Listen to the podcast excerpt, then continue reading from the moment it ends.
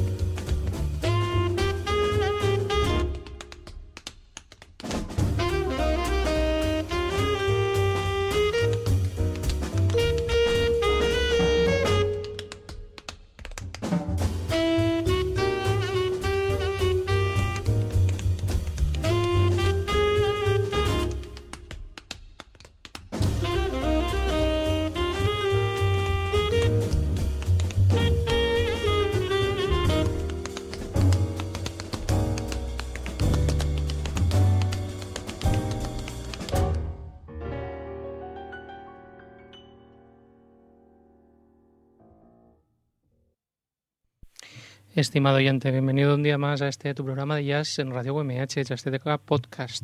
Soy Alex García y ahí al otro lado de, de la pecera se encuentra Pablo Olivera, que siempre no sé muy bien la pecera si es para este lado o para, o para el otro, pero bueno, da igual, da igual. Bueno, aquí estamos un día más para, escuchar un poco de este jazz que tanto, que tanto nos gusta. Hoy eh, hemos escuchado un, un tema eh, que se llama The Pretender, eh, de un disco mm, llamado Por allí viene Costi, de Leandro Perpiñán. Vamos, vamos a charlar un, un ratito con, con, Leandro, que ha tenido la amabilidad de, de, venirse un ratito. Muchas gracias, Leandro, y bienvenido. Uh, gracias a vosotros por contar conmigo. Eh, y, y, nada, hola. Leandro, Leandro Perpiñán estuvo en el programa, no entrevistado, pero sí, sí salió una, alguna, alguna canción suya eh, del disco anterior a, a Cuarteto. Eh, por lo tanto, nuestro estimado oyente ya, ya conoce a Leandro Pepiñán un poquito, pero hoy pues, pues vamos a tener una entrevista y te conocerá un poquito más. A ver, cuéntanos, eh, Leandro, eh, un poco eh, de dónde de dónde surge este proyecto, cómo, cómo llegas a este proyecto de Por allí viene Costi. Uh -huh. Bueno, pues uh, de después del disco anterior, um, uh, que han sido cuatro años de diferencia, pues yo, yo seguí practicando, tocando, actuando en directo y en fin tratando de evolucionar desde luego. Uh, sobre todo practicando mucho en la casa en el estudio no uh -huh. entonces no también no sé nada. Entonces nada simplemente pues unos años más tarde pues sentí la necesidad de volver a grabar simplemente. Volver a pasar por el estudio. Eh, pasar por el estudio siempre es como no sé una, especie de prueba no es decir uh -huh. no sé como decía un compañero que era como mirarse al espejo un poco no y yo sentí que de cuatro años después pues uh, tenía algo nuevo que decir de alguna forma no y, y eso es lo que fue, así básicamente resumido diría yo. No sé. o sea, es, es, es, como, como ir dejando mm, señales de por dónde vamos, ¿no? Pues mira, sí, sería una buena forma de definirlo, obviamente. Sí, sí, sí. Es como un camino muy largo y una parada nueva. Eh, dices, pues en el disco este de 2008-2009 estaba en este punto y ahora voy por aquí. Sí, sí, eh, así es, básicamente, básicamente. Así es. A ver, en tu porta en la portada del, del, disco este, por cierto, me gusta, me gusta el diseño del, me de, del disco. Eh, en, en, la portada eh, te tenemos a ti ahí al fondo de, de un vibráfono, Así en el que supongo que, que, que, que, está, que está tocando Arturo, Arturo Serra. Eh, y, y, estás, y estás flanqueado eh, por, por eh, Blue Train, de, un, un, cartel de Blue Train de John Coltrane, y Woody Allen toma, toma el dinero y corre. Eh, supongo que, en fin, te preguntaría si tiene algo que ver con la situación política, pero no vamos a entrar, no vamos, no vamos a entrar en estas cosas. Mejor, mejor nos centramos, nos centramos en el jazz. Una declaración de intenciones, esto de Woody Allen con lo que le gusta el, el jazz más tradicional y Blue Train, Coltrane, que fue el despegue de un tipo de música concreta. Claro, pues no sé, quizá, ya te cuento, quizá, uh, no sé si sabes, el, el, disco está grabado todo en vídeo también, para los oyentes que quieran verlo, está todo en YouTube. Uh, el disco tal cual está en el disco, pues está tal cual en YouTube, todo con vídeos, ¿no? Uh -huh. Y entonces simplemente decidimos poner un poquito de ambiente en el estudio, ¿no? De cara, de cara a esos vídeos, ¿no? Y entonces, pues, pues yo me bajé algunas cosas de casa, yo tengo aquí a San Juan Coltrane en mi estudio aquí enfrente para todos los días rezarle unas cuantas escalas y temas y todo. Y entonces la gente de, que, que, que, hizo el vídeo, la gente que ha hecho el diseño de la carátula, etcétera, pues ellos trajeron a Woody Allen, ¿no? Entonces fue una coincidencia, ¿no? Uh -huh. y entonces nada, pero sí, obviamente a John Coltrane es una referencia y precisamente el tema que acabáis de poner de Pretender uh -huh. es un contrafat, que es decir, es un tema, es una melodía original que he escrito yo, sobre la progresión armónica de un tema de Coltrane que precisamente está en ese disco de Blue Train uh -huh. y que es el Moments Notice.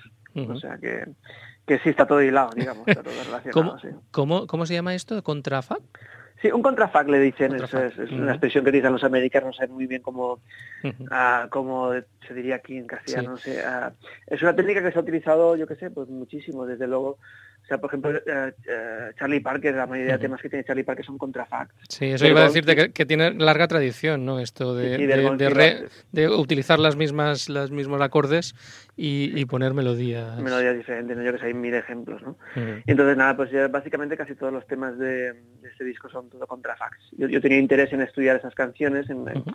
profundizar en ellas, pero también tenía muchas ganas de escribir melodías nuevas, me encanta componer, ¿no? Y bueno, pues un poco eso. Muy bien. ¿Cómo, cómo, cómo haces el proceso este compositivo? Ah, depende, depende de, como digo, si, si depende para qué escriba, ¿no? Cuando es para, para grabar, ah, sobre todo el, yo, hasta el momento, o sea, cuando he escrito para grupo pequeño, ¿no? Porque también si escribo para grupo grande es como diferente, ¿no? Ah, pero cuando escribo para grupo pequeño, como es el caso, mi interés en esta grabación era, era sobre todo que el foco estuviera en la improvisación, ¿no? Es decir, hay temas, hoy en día hay mucho jazz moderno con, mucho arreglo, ¿no? Arreglos muy grandes, ¿no?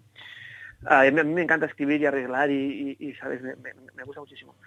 Pero estos cuatro años he estado centrando sobre todo en la improvisación y sobre todo en mi lenguaje, ¿no? La hora de improvisar y, quería poner el foco ahí. Entonces, eh, para esta sesión quería unos temas que fueran familiares, es decir, no temas difíciles que necesitáramos, yo que sé, de semanas de ensayo, ese tipo de cosas, sino progresiones eh, familiares para los músicos, que, para las que estuvieran, estuvieran cómodos, ¿no? Y nada, escribí melodías originales acorde a, pues, al lenguaje que yo estoy trabajando y que, estoy eh, utilizando en estos días, ¿no?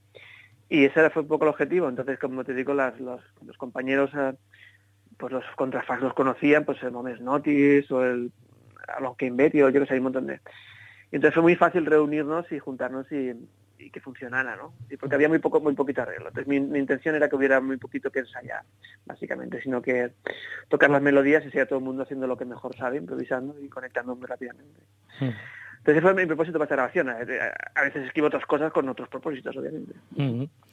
Muy bien. Eh, tú eres eh, saxofonista valenciano, naciste, naciste en, en, Cuart de Poblet eh, y, eres carne de esas bandas de música tan típicas por aquí, por nuestra tierra, y, que, y que a tanta gente han formado en esto de la música, ¿no?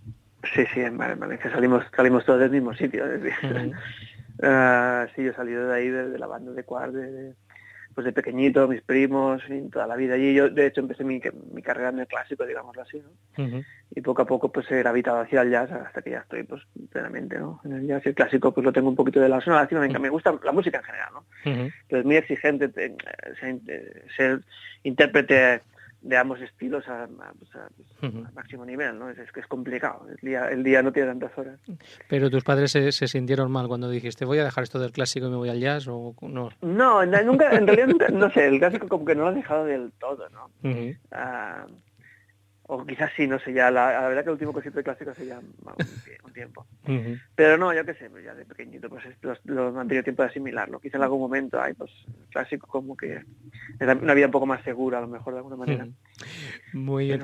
Cuéntanos, el, eh, por allí viene Costi, eh, ¿de dónde, ¿de dónde viene este título? Mira, pues como te, venía comentando, son, son estos contrafax que decimos, son, son temas, melodías originales que yo he escrito sobre progresiones armónicas de, de, otros, de otros temas, ¿no? Que estándares. Y entonces el tema que da título al disco, por ahí viene Costi, que Costi es mi mujer, pues está basado, la progresión está basada en un tema de Benny Golson que es Along Came Betty. Y entonces eh, la, estructura armónica es la misma, pero por ejemplo el tema este de, Benny Golson pues es un tiempo medio, y entonces yo he hecho una balada, pues está un poco diferente, ¿no? Pero la progresión es la misma, y entonces Along, Along Came Betty es que pues creo que se podría traducir algo así como por allí viene Betty, más o menos. Y nada, pues ahí está un poco el juego de palabras, esa era la idea. Muy bien, muy bien. Eh, bueno, vamos a hablar un poco de tus acompañantes. Hemos escuchado en, en el primer tema eh, a Samuel Rigal que, que, toca un instrumento un poco, poco, poco habitual en el jazz de hoy en día, ¿no? Sí, sí, bueno, hay algunos, hay algunos ejemplos. Por ahí hay a la pianista, esta es Gary Allen, Gary Allen. Espero que no me falle la memoria, Gary Allen. Eh, lleva, un proyecto con, con, con bailarín de claqué. Ya, eh, lleva años haciendo, ¿no? Y hostia, es espectacular, o sea, es una pasada. Y entonces, pues son todas circunstancias, es decir, aquí en Sevilla, donde yo vivo hace ya muchos años, está Samuel, que es un cubano que, que, se dedica a bailar claqué. O sea, se, dedica a eso, todo, todo el día, todos los días de la semana. Y entonces, bueno, habíamos colaborado en un proyecto antes y bueno, coincidimos aquí mucho, en sesiones, en jams, en, en bolos también, en conciertos y tal. Y eso hicimos un proyecto un poquito más serio eh, el año antes de grabar. Y, y nada, lo vi clarísimo. Digo, ya, pues invitarle que haga un tema del tirón, que haga un tema de Samuel. Y ya os digo que está todo en vídeo y entonces le podéis ver ahí uh, haciendo... Va por Andalucía, Samuel le podéis ver, en Sevilla, pero podéis ver en Almería, en, en Málaga, en Jaén, donde sea, es el, el, rey del claquén de Andalucía. Sí, la verdad es que le, añade, le añade mucha frescura a ese, a ese tema. Entonces, aparte de Samuel Rigal, el bailarín, también te acompañan eh, otro valenciano, si no me equivoco, Arturo Serra. Arturo Serra de, Pica, de Picasen. al, al, al, vibráfono. Eh, Juan Galiardo al, al, piano, a quien estuvimos entrevistando ya hace alguna temporada con su, con su disco, el último disco que, que, que le conocemos. Eh, José López al contrabajo Ajá. y Joe Kraus al, a, las, a las baterías, a la batería, perdón. Eh, al leer en inglés drums, pues te vas, te vas al plural. Te vas al plural. Eh, háblanos un poco de estos, eh, de estos acompañantes. Pues, mira, yo que se os cuento, empiezo por Arturo. Uh -huh. uh, bueno, pues Arturo es de Valencia. Uh, aunque lleva en Málaga muchos años. -huh. uh, creo que quizá lleve más en Málaga que en Valencia solamente. y nada, pues yo recuerdo, yo recuerdo no sé, de muy de, de, pequeñito, de joven, ¿no? de tener una cinta grabada de una Big Bang y, y por ahí le presentaban y al vibráfono Arturo Serra, ¿sabes? Esto que sabía ni quién era y tal, ¿no? Entonces nada, pues después hemos ido coincidiendo aquí y allá, ¿no? Hasta que, que bueno, pues un día, no sé, pues uh, le dije, Arturo, ¿no quieres tocar conmigo? No sé qué y tal. Y, ah, pues sí, hombre, cómo no, y, y a partir de ahí empezamos a, a colaborar, ¿no? Uh -huh. eh, y bueno, eso coincidimos en diferentes proyectos, y recuerdo que hemos tocado dúo, hemos tocado cuarteto, hemos ido por ahí a dar clases, no sé, y en la Big Band también, aquí en, en Sevilla, en la Andalucía Big Band hemos traído. Uh -huh. Y entonces, nada, digamos que estos últimos años atrás, pues con el músico así más potente que en el que ya había trabajado era con él. Uh -huh. Y entonces uh, tenía muchas ganas de, de grabar con él a mí. Arturo me ha, pues eso, sobre todo me ha inspirado mucho, me ha ayudado mucho, he aprendido mucho a, a, con él. Mm. Y tenía muchas ganas de entrar a un estudio con él. Además, Arturo tiene una experiencia en el estudio increíble, no sé cuantísimos discos tiene. Uh -huh. o sea, es, es, un espectáculo, yo lo he visto en, en, en, directo un par de veces y la verdad es que es un espectáculo sí, verlo no. tocar el, el vibráfono. Sí, sí, es, bueno, en fin, eh, niveles, no, no hace falta, si los oyentes no lo han escuchado, pues en fin, que vayan corriendo a oírlo porque es, es, es una barbaridad. Uh -huh. Uh -huh. Entonces, nada, es Arturo por ahí, después Juan, pues uh, Juan es de Cádiz, uh, no sé exactamente cuándo le conocí, pero uh, pues no sé, también años atrás, hubo unos años que él organizó un seminario de jazz en Cádiz -huh. y trajo pues a un profesor era buenísimo, traía a Bergonzi, -huh. y traía a Santoro, que es el contrabajista de Bergonzi, yo que sé, creo que llegó hasta llevar a que, hasta que me llevaron. Entonces, en fin, no sé, que también pues eso de, ya lo había escuchado, lo había visto vídeos suyos o grabaciones, etcétera seguramente le conocería allí en el seminario personalmente, imagino. Uh -huh. Y nada, pues eh, tenía muchas ganas de trabajar con él. Entonces, en cuanto yo terminé la Berkeley, vine para Sevilla, volví para Sevilla, pues enseguida le llamé, oye, que tenemos que hacer algo juntos, no sé qué, a ver si me sale trabajo, pensando yo que enseguida, enseguida iba a tener un montón de bolos, ¿verdad? Y entonces no tuve ninguno, por lo menos ninguno que, que generara su, los suficientes ingresos como para traerle, porque él vive él, lejos de Sevilla, ¿no? Y, uh -huh. y entonces, en fin, ha pasado un tiempo hasta que por fin hemos podido por fin he podido traerle, ¿no? Y, y Juan es, pues eso, es espectacular, también me encanta, aparte que es muy buen pianista, sobre todo me, me, me, gusta mucho el lenguaje que él tiene, el estilo, o sea, el lenguaje suyo, uh, era un poco lo que estaba buscando para, para esta sonoridad de, de, discos de míos, un poco como hard bop, ¿no? O sea, uh -huh. como quizá un poco más moderno, pero un poco es la onda, y entonces el Juan tiene ese lenguaje muy asimilado, ¿sabes? Uh -huh. Y esa era un poco la idea, ¿no? Después eh, pues, eh, se por seguir con José López lo mismo, José de Cádiz, eh, no sé exactamente cuándo le conocí tampoco, pero ya había tocado mucho por Sevilla, ¿no? Uh -huh. estos años atrás, y pues en fin, eso coincide en los bolos, en las donde Y entonces el año pasado creo que fue, le estuvo viendo el año entero, el año pasado, no, hace dos ya, hace dos ya, estuvo viendo entero aquí en Sevilla, y yo que sé, pues tocamos mucho juntos, mucho, ¿sabes? En Aima, cuarteto, en, con Arturo, en, con el Samuel Rigal tuvimos otro proyectito, otro, con esto del baile y tal, y, uh -huh. y todo el año trabajando con él, y Juan, José López, o sea, yo que sé qué decirte, pues lo mismo es, es, a mí siempre me da mucho la atención la cantidad de temas que se sabe, o sea, es como una biblioteca de temas, ¿sabes? El tío, lo sabe todo, ¿sabes? Y nada, y entonces pues José López es pues, un trozo para muy buena gente y muy buen. Uh -huh. Y por último, pues el Joe Krause, eh, no le conocía personalmente, pero uh, se le conocía de oídas, obviamente, había escuchado grabaciones y vídeos en YouTube y no sé qué.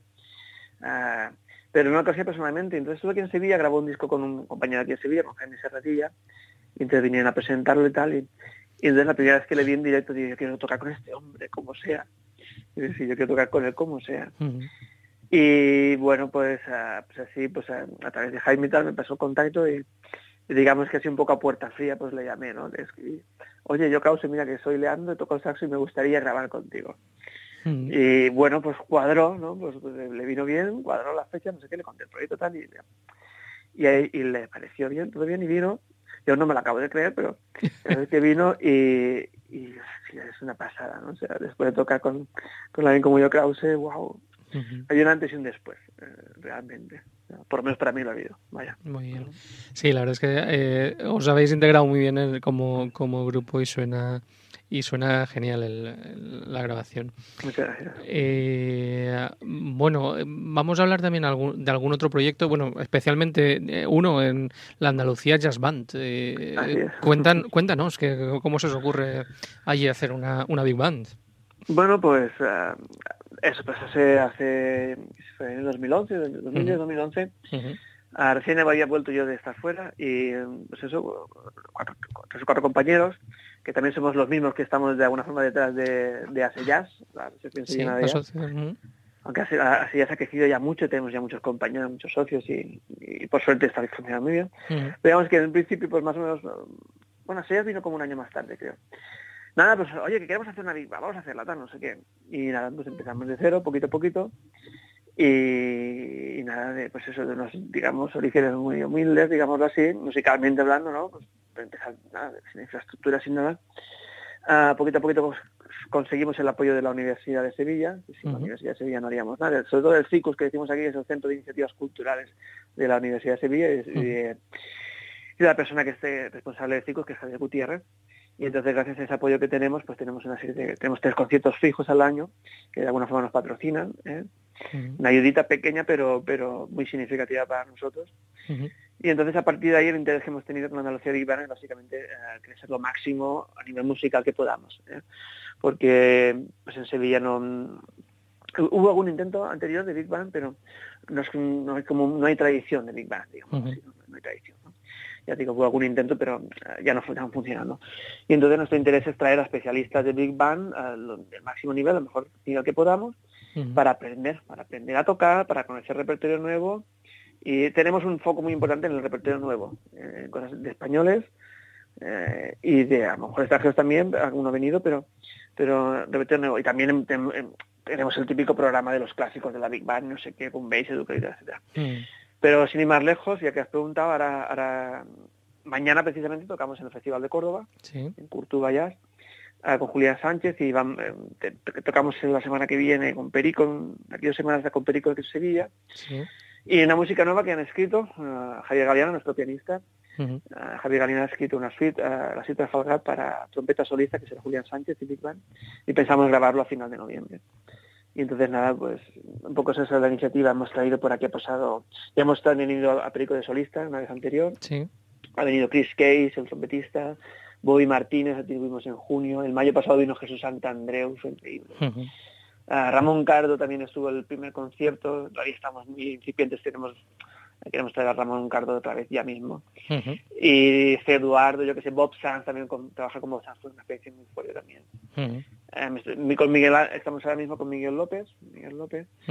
Y seguro que me estoy dejando a alguien, me tendrá que perdonar, pero vamos que, que pues en fin, eso, tenemos un grupo ahí muy bueno de músicos, tenemos a Pedro Cortejosa con el saxo, en alguna ocasión hemos pasado por la plantilla también Antonio Lizana, Viñac, el otro compañero Javier Ortiz con el tenor, Galeana al, piano, yo que sé, pues eh, un buen grupo estamos haciendo, vaya. Muy bien, muy bien. O lo, intentamos. Muy bien, pues casualmente, eh, o no, quién sabe, eh, el próximo invitado que tengo es Ramón Cardo. ¿Quieres dejarle algún mensaje? A Ramón.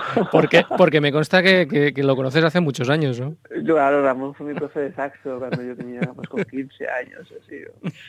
Y, y sí, de alguna forma fue mi primer contacto directo con el jazz. Es decir, aparte de yo comprarme discos y oírlo en la radio, lo que fuera, eh, la primera persona que tuve delante, así en la misma habitación, tocar jazz y demás, ese nivel fue Ramón Caro.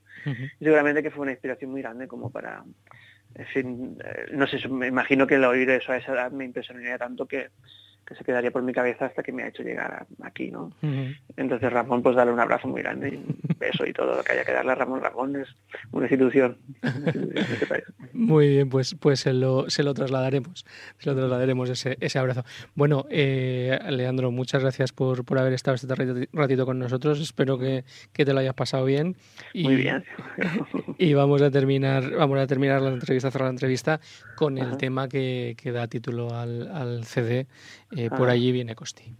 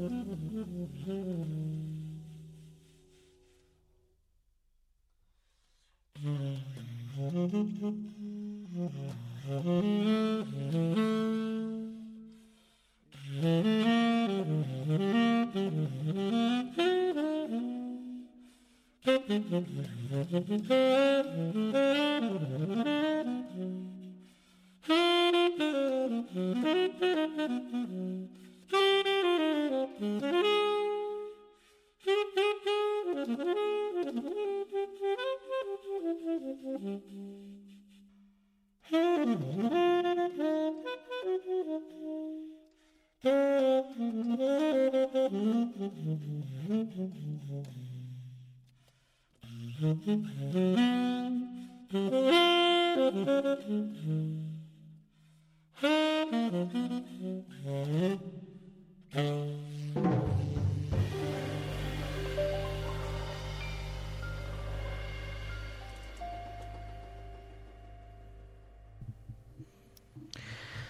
Ahí estaba el, el, tema Por allí viene Costi con una solo espectacular de, de, Arturo Serra, para que los que no lo conocíais sepáis cómo se las gasta este señor al, al vibráfono. Eh, hasta aquí el proyecto de Leandro Perpiñán, Por allí viene Costi. Eh, y continuamos. Eh, ya sabes, estimado oyente, que, que, llevamos un par de programas homenajeando a, a, Rudy Van Gelder, un técnico de, de, jazz de los más influyentes o el más influyente de la historia del jazz. Y lo que pasa es que el disco que viene a continuación, si te tengo que confesar, yo soy muy de confesar, ya sabes, aquí en, en eh, ahora mismo no estoy seguro si él fue el técnico que lo grabó o no porque no he encontrado claramente como que fuera el técnico, aunque me aparecía como uno de sus discos. Lo que sí que sé seguro es que en 1998 hizo una remasterización de los de los de, de las cintas originales, pero no, no sé exactamente. De todas formas, es un disco tan bueno y uno de los que marcó una gran época en el jazz que, me, cuando ya me puse a investigar digo, pues lo hacemos igualmente, sea o no el, el que lo grabó por primera vez. Se trata de, del disco de Miles Davis, Birth of the Cool. Este disco eh, es uno de los que siempre aparecen en las recopilaciones de discos que hay que tener, etcétera, etcétera. En realidad, este disco eh, se editó en 1957 como, como, como tal, eh, aunque las grabaciones originales vienen de tres sesiones eh, que se realizaron, dos de ellas en 1949 y la tercera en 1950. Eh, y pasado el tiempo, pues se le dio esta configuración de 12 12 canciones eh, a partir de 1957 y es uno de los discos, como digo, más, más importantes de, de Miles Davis o de toda una época. Abrió una, una, un tipo de música eh, o introdujo unos elementos que hasta entonces no habían estado demasiado presentes en el, en el jazz. Trajo, trajo al jazz eh, sonidos o arreglos eh, casi casi de música clásica. De hecho, una edición anterior de este disco lo llama, con menos canciones lo llamaban Classics in the Jazz. Eh, porque, porque introducía algunos, algunos elementos. Como te digo, son tres los, los, las sesiones de, de grabación, siempre en formato de noneto, nueve, nueve músicos. Eh, vamos a escuchar, para empezar, un, un, tema del, del primera, la primera de las sesiones. El, tema se llama Jeru y en este, en, en este, en este tema eh, actúan Miles Davis eh, a la trompeta, Kay Winding al trombón, Junior Collins eh, al, ostras, este, al cuerno francés, al corno francés, cuerno, cuerno, corno, sí, algo así. Eh, John Barber a la tuba, Lee Konitz al saxo alto, Jerry Mulligan al saxo barítono, Ol Haig al piano, Joe Schulman al, contra, al contrabajo y Max Roach, el gran Max Roach, a la batería. Vamos a escucharlo y luego seguimos hablando.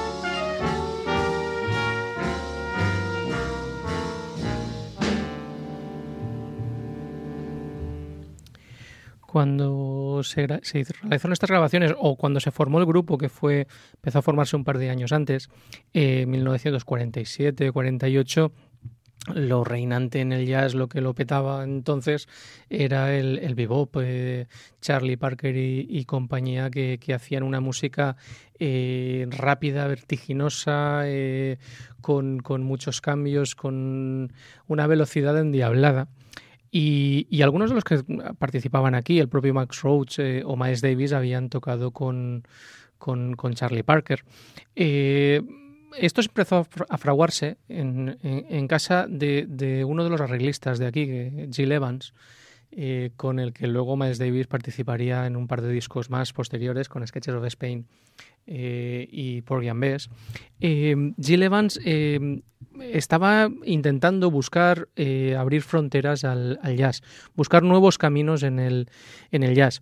tenían unas, unas sesiones muy interesantes en el salón de su casa donde invitaba a muchos músicos, entre ellos otro de los principales en, estos, en estas grabaciones, Jerry Mulligan el, saxo barítono, eh, que, también era un, gran arreglista.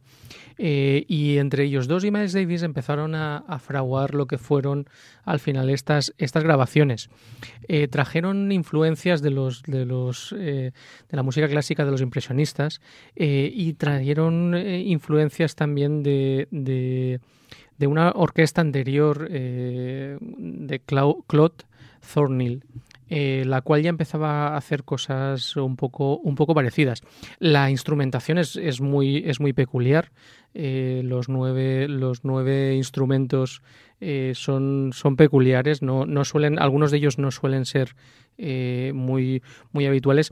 En palabras de, de Maligan, buscaban tener una sección aguda, donde estaba dando la trompeta como el saxo alto, una sección media con el trombón y, el, el, corno francés, perdón, eh, y una sección baja de, graves eh, con el saxo barítono y la, y la tuba. Y con ellos van haciendo diferentes juegos. Por ejemplo, en el Jeru hemos escuchado cómo eh, tocan al unísono el, el mismo tema. En, en, otros van jugando con alguna pareja que lleva la melodía y otra que hace los contrapuntos o la armonía.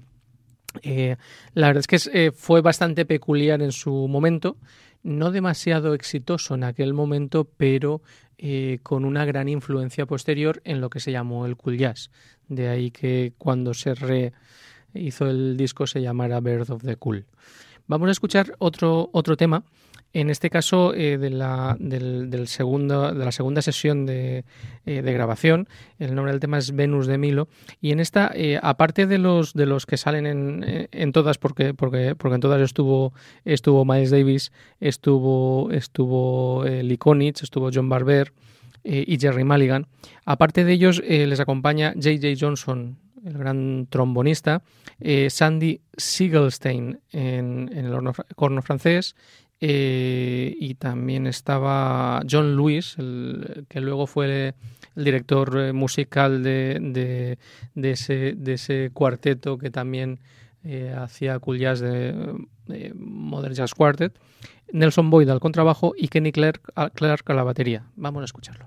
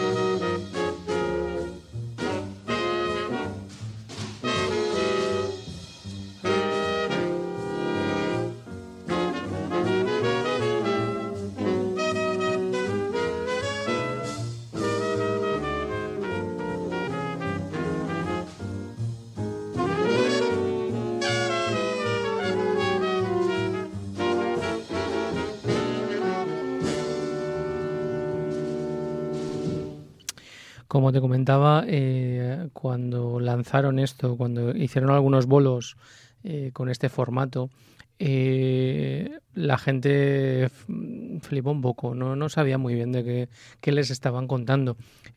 Count Basie, por ejemplo, dijo que, lo había estado escuchando que había muchas veces que no sabía muy bien lo que estaban, lo que estaban tocando, no acababa de entender cómo estaban tocando, pero que bueno, que, le, que, le, gustaba lo que, lo que oía, aunque no, aunque no sabía muy bien lo que estaban haciendo. algunos críticos, obviamente, o sea, ¿cuántas veces habrá dicho esto en el jazz? Dijeron que esto no era jazz. Eh, si cada vez que se dice esto no es jazz eh, tuviéramos que hacer caso, eh, nada sería jazz seguramente, porque cada vez que salía un pirao, pues por ejemplo Charlie Parker cuando salió en su momento a hacer lo que hacía, pues la gente le decía, pero eso estás loco, estás loco. Cuando John Coltrane eh, llegó y hizo lo que hizo, pues otra, otra escisión, otra, esto tampoco es jazz, en fin, esto tampoco era jazz, eh, decían en su momento, aunque ahora es una de las, de las principales corrientes de, del, jazz. Bien, eh, como me enrollo mucho, al final siempre se nos acaba echando el tiempo encima y ya vamos a, despedir. Vamos a despedir eh, con un par de temas de la, de la, tercera de las sesiones, la que fue en marzo de, de 1950. Un par de sesiones en la que como novedad en el último de los temas, Dark Dream, se incorpora eh, un, un, cantante eh, para Kenny, Kenny Hagut. se incorpora en ese, en ese tema. nada, ha sido un placer compartir contigo este rato de, radio eh, y, y, espero que sigas ahí para el próximo programa. Soy Alex García, esto ha sido Jazzteca Podcast y disfruta del jazz con jazzteca.com.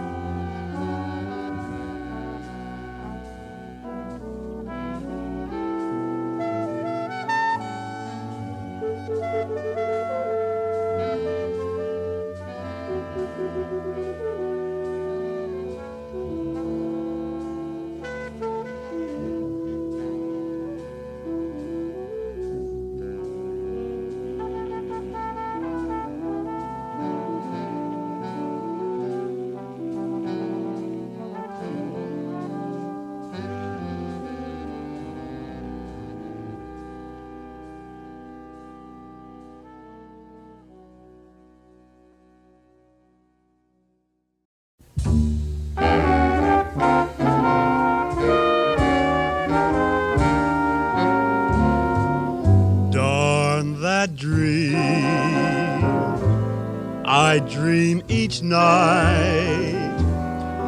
You say you love me and you hold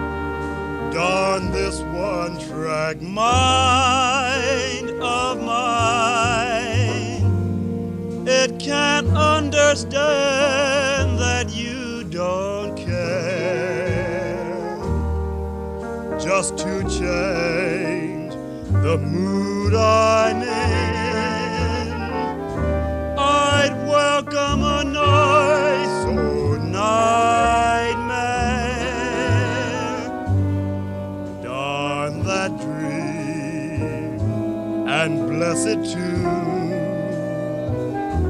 Without that dream, I never would have you.